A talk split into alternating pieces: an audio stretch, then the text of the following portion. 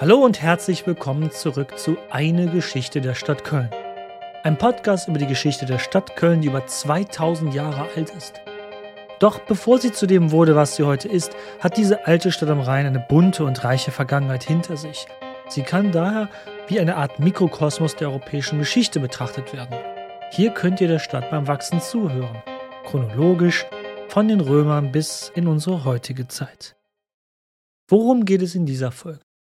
Wir schauen auf das fränkische Köln zurück, immerhin 500 Jahre. Wir haben dies ja auch damals über die römische Ära gemacht und ich finde, dass jetzt mit der endgültigen Machtübernahme der Kölner Erzbischöfe als Herren der Stadt im Jahr 953 und dem Ende der Karolinger ein paar Jahrzehnte zuvor eine gute Zäsur für eine solche Folge gezogen werden kann. Anders als bei den Römern gingen die Franken aber nicht vollends unter. Aus den Franken wurden erst die West- und Ostfranken, aus denen dann langfristig die Franzosen und Deutschen wurden. Sehr, sehr vereinfacht gesprochen. Hier fand kein zivilisatorischer Umbruch statt, wie zum Ende der Römerherrschaft am Rhein. Im Gegenteil, die Übergänge waren hier fließend. Den damaligen Zeitgenossinnen und Genossen, oh Gott, klingt wie ein SPD-Parteitag, dürfte dies aber nicht so direkt ersichtlich gewesen sein.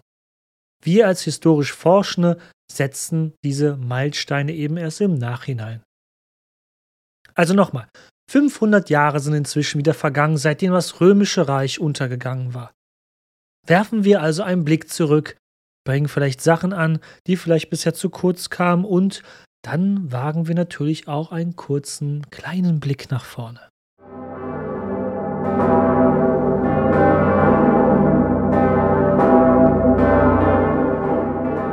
Was war seit dem Ende der römischen Herrschaft geschehen? Nun, das wissen wir leider ja nicht so genau. Vermutlich war es so, dass die römische Machtausübung am Rhein mehr und mehr ab dem Jahr 400 nachließ. Das Machtvakuum versuchten die Römer auch schon zuvor durch lokale, angesiedelte, verbündete fränkisch-germanische Verbände aufzufangen. Doch den enormen Belastungen und Herausforderungen, wie man heutzutage sagen würde, war das römische Reich nicht gewachsen. Im 5. Jahrhundert zerfiel es in einen West- und Ostteil, dann zogen die römischen Truppen wohl in der ersten Hälfte des 5. Jahrhunderts vom Rhein ab und bis zum Ende des 5. Jahrhunderts wissen wir eigentlich nicht viel, was hier in Köln am Rhein passierte. Nur eben am Ende, dass die Franken hier das Sagen hatten. Wahrscheinlich haben die fränkischen Verbände, die hier einst als Verbündete der Römer angesiedelt wurden, einfach das Machtvakuum ausgefüllt. Mit der galloromanischen Provinzbevölkerung und der römischen christlichen Kirche, die regional und lokal quicklebendig fortbestand, entstanden neue fränkische Kleinkönigreiche. König Sigibert von Köln steht stellvertretend für diese Entwicklung. Als König der sogenannten Rheinfranken oder auch früher Kölner Franken residierte er wohl im Prätorium in Köln, dem ehemaligen römischen Statthaltersitz in der Stadt. Sein Reich dürfte vielleicht nicht größer als das nördliche Rheinland gewesen sein. Sorgen bereiteten Siegfried um das Jahr 500 die germanischen Alemannen, die südlich am Rhein im heutigen Schwaben ihrerseits kleinen Königreiche gegründet hatten und nach Norden den Rhein hinauf militärisch expandierten. Mit Hilfe eines anderen fränkischen Königs namens Chlodwig schlugen Sigebert und Chlodwig in der Schlacht von Zülpich, ein Steinwurf südwestlich von den Toren Kölns, die Alemannen vernichtend. Chlodwig, der Herrscher eines fränkischen Königreichs, im heutigen belgisch-französischen Grenzgebiet hatte in der Schlacht sich geschworen, zum katholischen Christentum zu konvertieren, sollte er gewinnen. Da dies geschah, wurden der Stammestradition entsprechend nicht nur Chlodwig, sondern große Teile des fränkischen Adels mit einem einzigen Schlag christlich getauft. Dies baute nachhaltig religiöse Spannungen zwischen Herrschenden und Volk auf. Sigiberts Stern jedoch begann rapide zu sinken er war verwundet aus der Schlacht bei Zülpich gegen die Alemannen hervorgegangen. Ein Umstand, der ihn später Sigibert der Lahme oder der Hinkende einbringen sollte, und das ist jetzt wirklich nicht sehr schmeichelhaft. Chlodwig, der unbedingt der Herrscher aller Franken werden wollte, nutzte die Gelegenheit und stachelte den Sohn Sigiberts an, doch seinem Vater umzubringen, was dieser auch tat, in der Hoffnung, er würde dann das Reich seines Vaters erben. Was der Sohnemann des Kölner Königs jedoch nicht bedacht hatte, Chlodwig würde auch ihn beseitigen. Kurz nach dem Vatermord folgte der Sohnemann also seinem Vater selbst in den Tod. In Köln vor der heutigen Basilikankirche St. Gerion ließ sich Chlodwig von den Bürgerinnen und Bürgern der Stadt zum König aller Franken erheben. Chlodwig schuf durch zahlreiche Eroberungen in kurzer Zeit ein Reich, was fast das gesamte Frankreich, also das heutige Frankreich, die Benelux-Länder und den heutigen Teil Westdeutschlands umfasste. Chlodwigs Tod im Jahr 511 ließ das Frankenreich jedoch wieder zerbrechen. Und für Jahrhunderte vereinten und zerfielen fränkische Reiche nun gefühlt im Minutentakt. Denn die fränkische Tradition sah vor, dass wenn ein Herrscher starb, dessen Reich unter allen Söhnen aufzuteilen sei. Dies führte teilweise zu starken Fragmentierungen von königlicher Herrschaft im Frankenreich. Schon bei Chlodwig ging das munter los. Er hatte vier Söhne, also vier Reiche. Ah. Zwar war das Frankenreich nie de jure geteilt, sondern eben nur die Herrschaft unter den Erben aufgeteilt. Dennoch liebten es die Merowinger, die Dynastie, aus der Chlodwig entsprang, sich stets darum zu kabbeln, wer wo wie was regierte. Vieles bleibt in der frühen Frankenzeit Kölns im Unklaren. Wie ist der Rechtsstatus der Menschen hier? Wie viel römische Provinzbevölkerung, deren Nachfahren existieren noch in der Stadt und wie groß war also dann der Anteil der neuen Bewohner, der Franken hier? Es gibt oft nur kurze und kleine Einblicke in diese Zeit. Wie bei der Biografie des Bischofs Kunibert, der einen großen Teil des 7. Jahrhunderts das Kölner Bistum leitete. Dessen Freundschaften und Treue zu den fränkischen Königen seiner Zeit sagen einiges darüber aus, wie Kirche und Königsherrschaft zunehmend ihre politische Zusammenarbeit vertiefen. Oft ist hier die Archäologie der einzige verlässliche Partner für weitere historische Erkenntnisse. Ausgrabungen widerlegen seit einigen Jahren komplett die ältere These, dass Köln in der fränkischen Zeit des Frühmittelalters unbedeutend gewesen sei oder untergegangen sei. Ausgrabungen auf dem heutigen Heumarkt, aber auch in dem Kölner Dom und auch außerhalb des damaligen Stadtgebietes sprechen da ein ganz deutliches Bild. Köln war durchgehend besiedelt und wenn auch, wie übrigens in ganz Europa mit zeitweise niedriger Bevölkerung als zu römischer Zeit, eine wichtige Stadt der fränkischen Welt. Zahlreiche Kirchenbauten, die im Laufe der Zeit mit Schenkungen und Privilegien reicher Menschen, Adliger und Königen ausgestattet wurden, haben in dieser Zeit bereits ihren Ursprung. Kirchen und dann auch daraus entstehende spätere Klöster sind mehr als hierbei nur Orte des Glaubens. Hier wurde auch Wissen erhalten, vermehrt und gelehrt. Mit Wirtschaftsbetrieben mitsamt Gewerbe, Produktionsstätten und sogar Wirtshäusern machen diese Klöster zu den großen Wirtschaftsunternehmen ihrer Zeit. Die zahlreichen Reichsteilungen und Bürgerkriege lassen die fränkische Dynastie der Merowinger im ausgehenden 7. Jahrhundert immer schwächer werden. Die Hofbeamten an den jeweiligen merowingischen Königshöfen gewinnen mehr und mehr an Bedeutung. Sie werden die heimlichen, wahren Machthaber des Reiches. Besonders die sogenannten Hausmeier, die jeweiligen Leiter eines jeweiligen fränkischen Königshofes, gelten immer mehr als die heimlichen Könige oder eben Machthaber und sie gelten als Puppenspieler der eigentlichen Merowinger Könige an der Spitze. So entsteht langsam aber stetig eine neue fränkische Dynastie, die der späten Karolinger. Sie stellten zum Teil die Hausmeier an mehreren merowingischen Höfen gleichzeitig. Auch Köln ist hierbei ein bedeutender Meilenstein bei dieser Entwicklung. Die fränkische Hausmeierwitwe Plektrudis beherrschte einen bedeutenden Teil des Frankenreiches selbst von Köln aus nach dem Tod ihres Mannes. In ihrer Residenz im ehemaligen römischen Tempelbezirk in Köln im Südosten der Stadt, heute nahe dem Heumarkt, lenkte sie die Geschicke ihres fränkischen Teilreiches. Hier gründete sie die spätere Kirche und Kloster St. Maria im Kapitol, wo sie auch später bestattet wurde. Ihr Sarkophag kann bis heute dort besichtigt werden, im Chorraum, hinten rechts. Ihr Leichnam gilt jedoch seit dem Zweiten Weltkrieg als verschollen. Plektrudes Herrschaft endet jedoch 717, als ihr Stiefsohn Karl Martell sie politisch kaltstellte. Der Großvater Karls des Großen weitete seine Macht als Hausmeier der merowingischen Könige enorm aus. Nach der Königskrone selbst greift er jedoch noch nicht. Erst sein Sohn Pipin der Jüngere tut dies. Er schickte den letzten Merowinger König als einfachen Mönch in ein Kloster und übernahm selbst nun auch offiziell als König der Franken die Herrschaft. Dessen Sohn Karl würde dann in über 45 Jahren Regentschaft das Frankenreich zu seiner größten Ausdehnung führen. Als Kaiser Karl der Große ging er in die Geschichte ein. Auch wenn das westlich von Köln gelegene Aachen Karls Lieblingsresidenz war, verdankte Köln für seine spätere Entwicklung dem größten aller Frankenherrscher sehr viel. Durch eine persönliche Freundschaft mit dem Kölner Bischof Hildebold macht Karl, ganz im Verständnis seiner Zeit als christlicher Herrscher, Köln zum Sitz eines Erzbistums. Von Köln aus dirigiert von nun an ab dem Jahr 800 herum der Kölner Erzbischof, zuerst natürlich dann Hildebold, mit enormer geistlicher, aber auch politischer Macht an Rhein und Weser die Geschicke eines Teils des Frankenreiches. Mehrere Bistümer im heutigen Norddeutschland, wie auch den Benelux-Ländern und Teilen des heutigen Nordostfrankreichs, unterstehen dabei dem Kölner Erzbischof. Bei der Missionierung der Menschen im Gebiet des Flusses Elbe ist Köln an der Spitze dabei. Diese Auswirkungen waren auch deutlich im Stadtbild zu spüren. Vermehrte wirtschaftliche Aktivitäten und eine rege Bautätigkeit wie der alte Dom, der Vorgängerbau des heutigen gotischen Kölner Domes, werden im 9. Jahrhundert in Angriff genommen und auch vollendet. Mit dem alten Dom stand in Köln eine der größten Kirchen im Baustil der Romanik nördlich der Alpen, die ganz und gar den Anspruch hatte, zumindest vom Rang her nahezu gleich mit den Kirchengebäuden in Rom zu ziehen. Auch die Erben Karls des Großen teilen stets nach dem Tod eines Herrschers das Reich unter den jeweiligen Söhnen auf.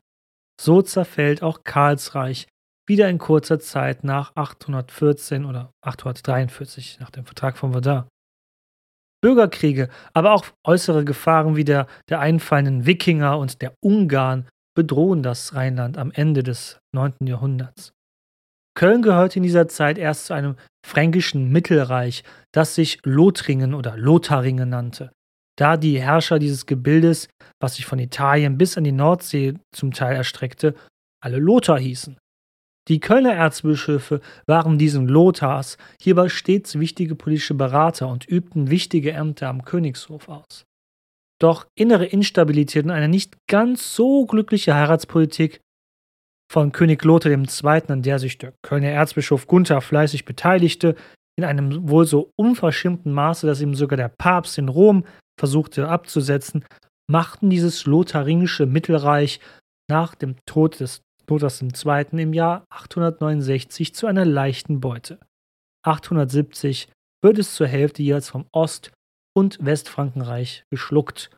Köln kam hierbei zum Reich der Ostfranken und langfristig entstand damit, auch wenn es immer wieder zu kleinen Gebietsverschiebungen kam, langfristig die Grenze zwischen Frankreich und Deutschland.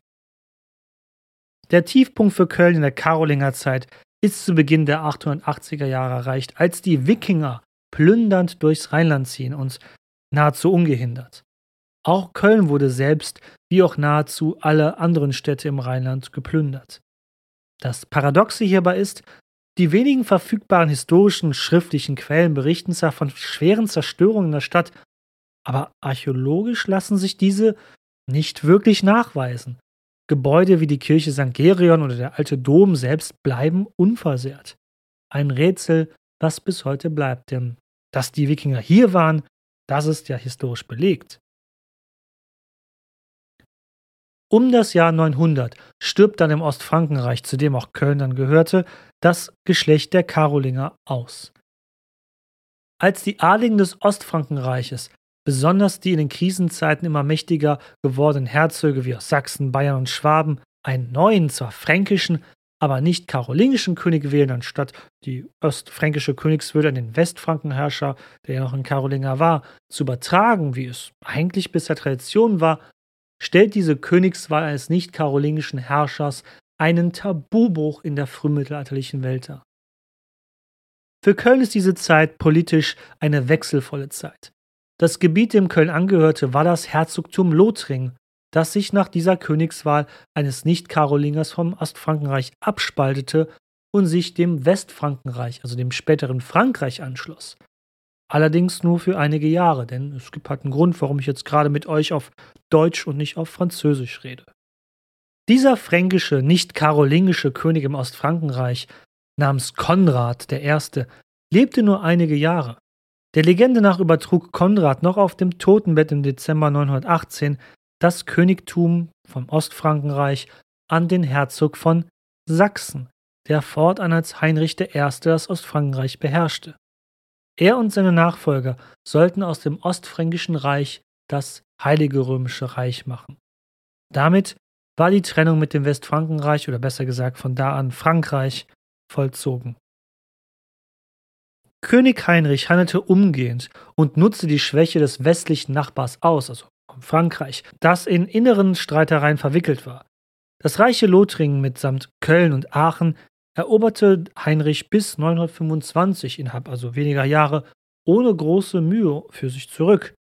Köln hatte hierbei wie so oft die Seiten ohne Blutvergießen gewechselt. Lothringen würde, wenn auch später in verkleinerter geografischer Form, bis ins 20. Jahrhundert ein ständiger, leider oft blutiger Zankapfel zwischen Deutschland und Frankreich sein. Wobei auch hier ja ein großer Akt der Versöhnung begangen wurde, als damals Helmut Kohl und François Mitterrand sich die Hand hielten vor dem Denkmal in Verdun. Heinrichs Sohn und Nachfolger Kaiser Otto I sicherte Lothringen nachhaltig für sein Reich, indem er seinen jüngeren Bruder Bruno hier in der Mitte des 10. Jahrhunderts in Köln als Erzbischof und auch als Herzog von Lothringen einsetzte. Damit war endgültig die weltliche und die kirchliche Macht am Rhein und in der Stadt miteinander verwoben worden. Diese Entwicklung machte Köln im 10. Jahrhundert zweifellos zu einem der wichtigsten, wenn nicht sogar der bedeutendsten Stadt des Reiches, von Ottos Reich.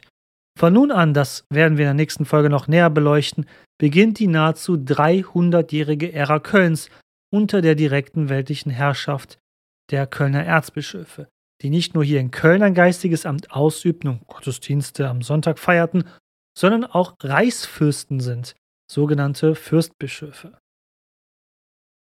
Alle Kölnerinnen und Kölner waren nun direkte Untertanen des Kölner Erzbischofs. Und wir werden bald herausfinden, wie cool diese das eigentlich fanden. Und damit haben wir erstmal nach fast 20 Minuten den Bogen vom Ende der Römerzeit im 5. Jahrhundert bis zu den Ottonen im 10. Jahrhundert gemacht.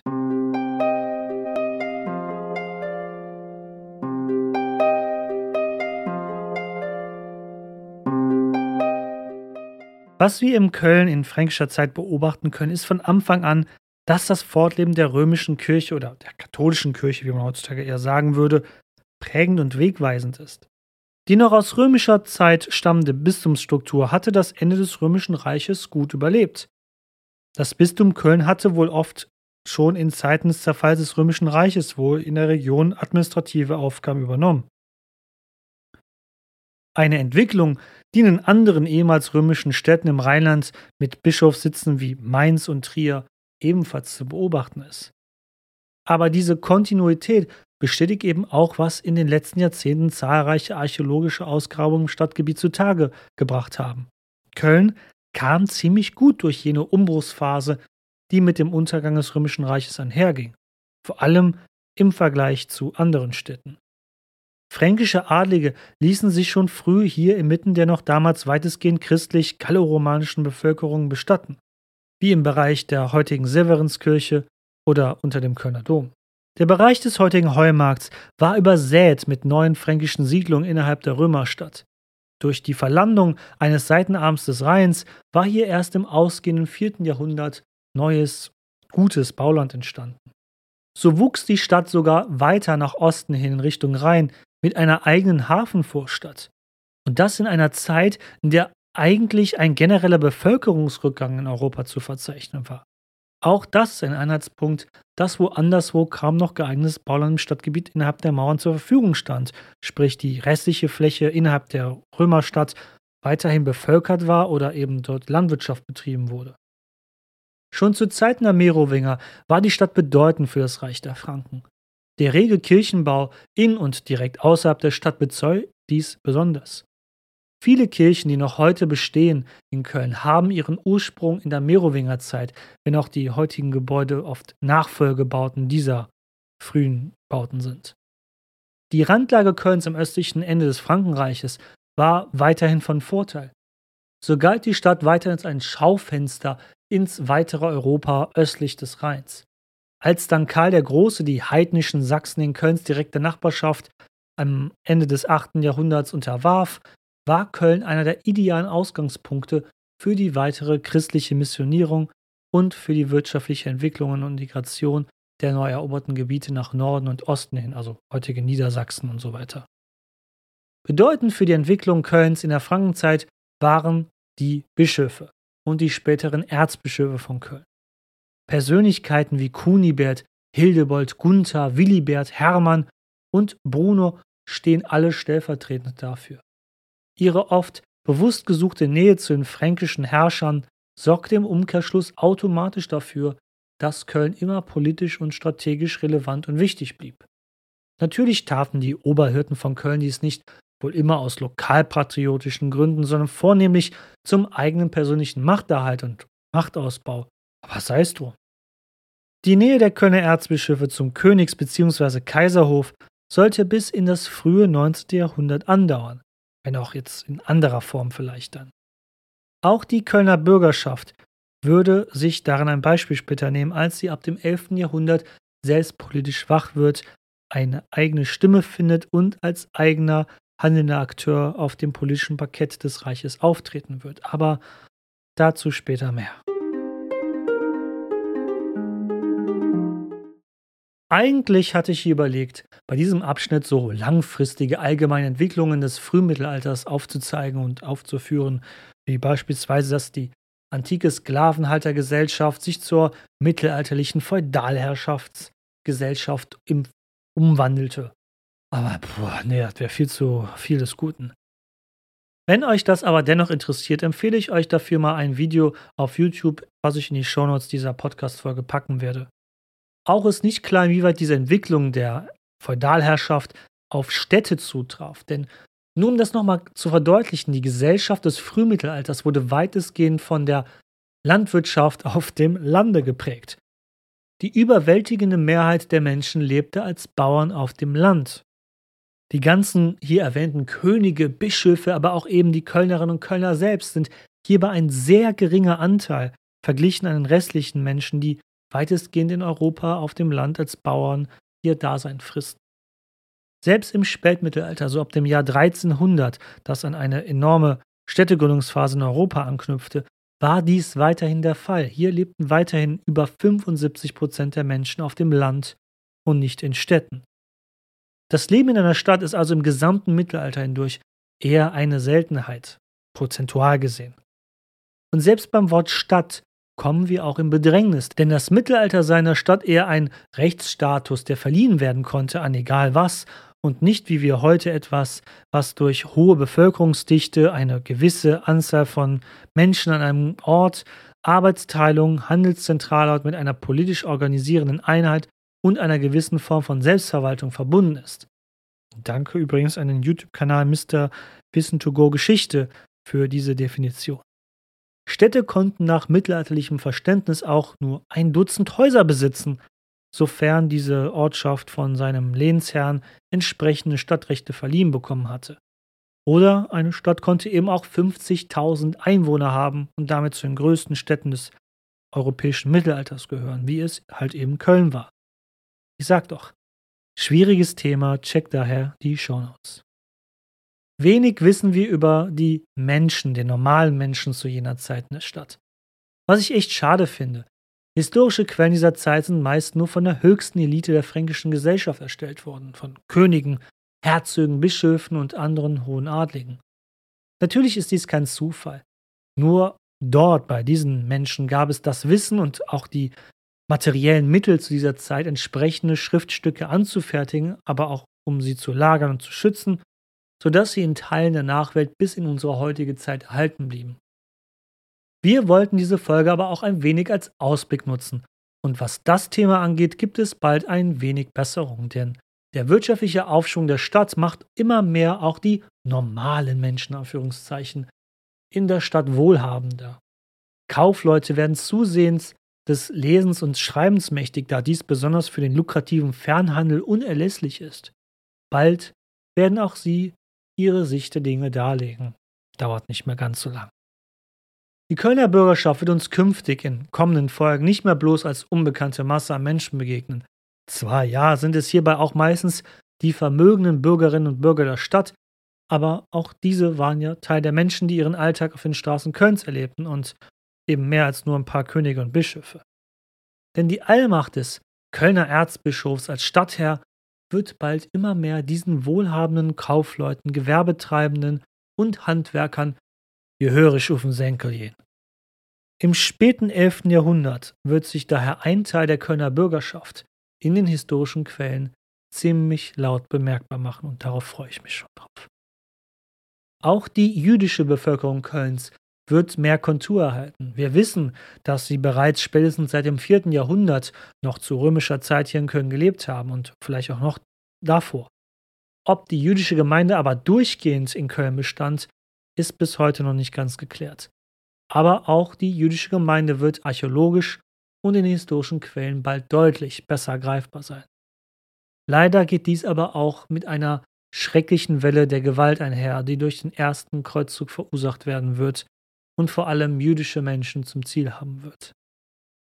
Doch ganz abkommen von den bisherigen historischen Quellen werden wir natürlich nicht kommen. Wenn der jeweilige Erzbischof die Stadt quasi wie ein König regiert, können wir ihn daher ja nicht ignorieren für die Geschichte Kölns. Daher werden einige Folgen sich wieder ganz und gar um die Persönlichkeiten einiger Kölner Bischöfe drehen.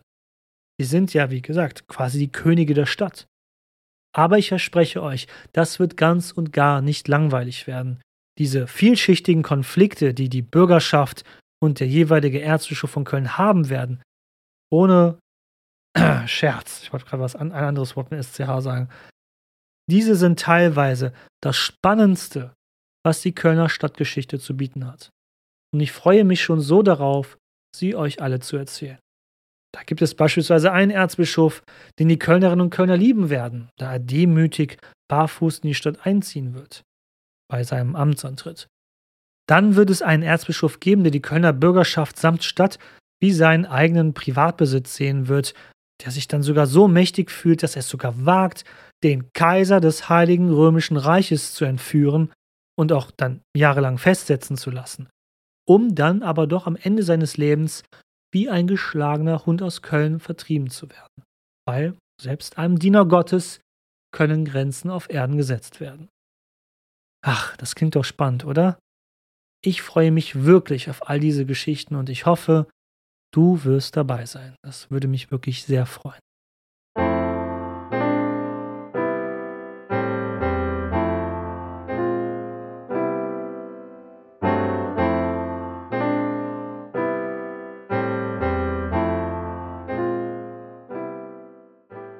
Wie finden wir den Bogen von dieser Rückschaufolge auf die nächste Folge? Nun, die Zeit von Bruno als Erzbischof von Köln in der Mitte des 10. Jahrhunderts müssen wir noch etwas beleuchten, denn die erste Folge über Bruno war ja eher ein Abriss über ihn und sein Amt als Reichsfürst und wie er von Köln aus regierte und auch Europa beeinflusste. Aber Bruno hat auch in der Stadt Köln selbst enorm gewirkt. Sowohl politisch für viele Jahrhunderte nachhaltig, aber auch städtebaulich. Das Städtepanorama Kölns ist bis heute von ihm geprägt, ob man nun mit dem Zug über die Hohenzollernbrücke und den Rhein fährt oder eben mit dem Flugzeug im Anflug auf den Köln-Bonner Flughafen ist. Seid also auch beim nächsten Mal dabei, wenn wir Bruno als obersten Stadtherrn Kölns näher beleuchten werden. Kommen wir also zum Unterstütze deinen Lieblingspodcast über die Geschichte Kölns teil. Abonniert und bewertet diesen Podcast, wo dies möglich ist, damit auch andere in den Genuss meiner Stimme und der Geschichte dieser Stadt kommen werden, wie beispielsweise auf Apple Podcast und auf Spotify. Das geht wirklich super schnell. Einmal kurz Tipp und fertig. Und in meinem Linktree in den Show Notes findet ihr des Weiteren andere Wege, wie ihr diesen Podcast, meine Ein-Mensch-Show, mein Hobby am Abend oder am Wochenende noch unterstützen könnt. Vielen Dank fürs Zuhören und wie immer, Marit Jod.